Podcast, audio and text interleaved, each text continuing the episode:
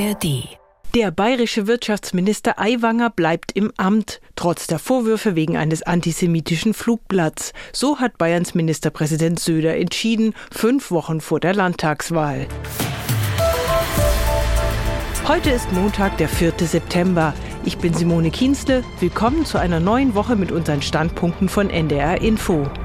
Wir schauen wieder auf die Meinungen von Journalistinnen und Journalisten und da haben sich die meisten mit Bayerns Regierungschef Söder und seinem Stellvertreter Aiwanger von den Freien Wählern befasst.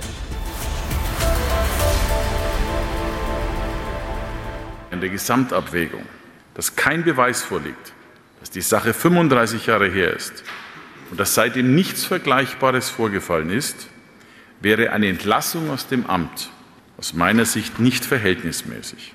Soweit die Begründung von Ministerpräsident Söder. Die bevorstehende Landtagswahl in Bayern dürfte bei der Entscheidung eine maßgebliche Rolle gespielt haben. Das meint unter anderem die Süddeutsche Zeitung. Schließlich hat sich Söder schon lange auf eine weitere Koalition mit den Freien Wählern festgelegt. Würde also nicht in fünf Wochen gewählt, wäre Aiwanger wohl entlassen worden, schreibt die SZ. Viel zu heftig die Vorwürfe, viel zu desaströs das Krisenmanagement. Auch seine 25 Antworten auf die Fragen des Ministerpräsidenten sind im Grunde eine Unverschämtheit. Kursorisch, hingerotzt, Erinnerungslücken behauptend, wo es auch nach eiwangerischem Ermessen keine geben kann. Der Vorfall war ein einschneidendes Erlebnis für mich, schreibt er.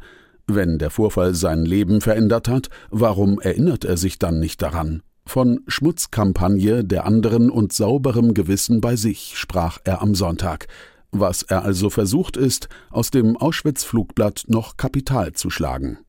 Auch der Autor der Tagesthemen Christian Nietzsche kritisiert Aiwangers Erinnerungslücken.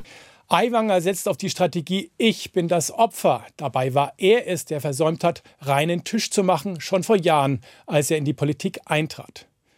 Die Freien Wähler driften unter Aiwanger nach rechts und werden für Ministerpräsident Markus Söder ein immer größeres Problem. Denn die wenigsten in der CSU würden eine Koalition mit SPD oder Grünen begrüßen. Und die FDP ist in Bayern für eine Koalition bisher zu schwach. Deshalb hatte Söder Aiwanger in die Arme geschlossen und kann sich aus seinem Klammergriff nicht befreien. Seine Absolution für Aiwanger kann nun zum Freifahrtschein für Populismus werden. Soweit Christian Nietzsche in den Tagesthemen. Söder geht es um politischen Machterhalt, das steht auch für Zeit Online fest.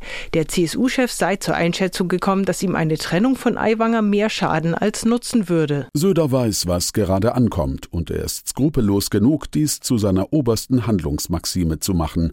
Die Affäre um seinen Stellvertreter Aiwanger wäre für ihn nun eine Chance gewesen, zu zeigen, dass er auch anders kann, dass er Prinzipien und Überzeugungen hat, die auch dann gelten, wenn sie sich möglicherweise politisch nicht auszahlen. Diese Chance hat Markus Söder verpasst. Auch die Hannoversche Allgemeine hält Söders Entscheidung für falsch und fatal. Dass er Aiwanger nicht vor die Tür setzt, demonstriert vornehmlich eines, dass der Ministerpräsident glaubt, nicht anders zu können. Die CSU hat Angst vor den freien Wählern, und diese Angst ist größer als der Wille, bei einer für die politische Kultur der Bundesrepublik Deutschland wegweisenden Affäre auf den bisherigen Standards zu bestehen. Das wiederum setzt den Standard für alle ähnlichen Affären der Zukunft und hinterlässt einen Schaden, der nicht wieder gut zu machen ist. Es gibt aber auch positive Stimmen zu Söders Entschluss.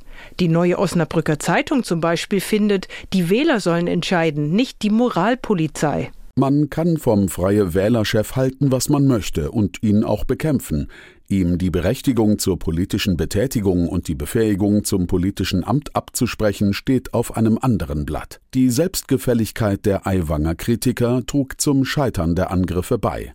Es ging ihnen erkennbar nicht um Meinungsbildung über Verfehlungen der Vergangenheit, sondern um Aiwangers Sturz in der Gegenwart. Und die Berliner Morgenpost schreibt, Söders Entscheidung ist auch im Umgang mit Populisten richtig. Denn ob Aiwanger noch Demokrat oder schon radikaler ist, muss er jetzt selbst belegen.